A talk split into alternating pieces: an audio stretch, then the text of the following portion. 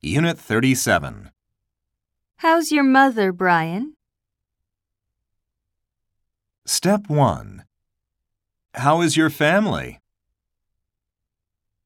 How's it going?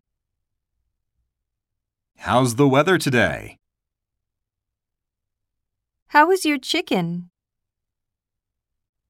Step 2. How was your vacation? How was your trip to Hokkaido last week?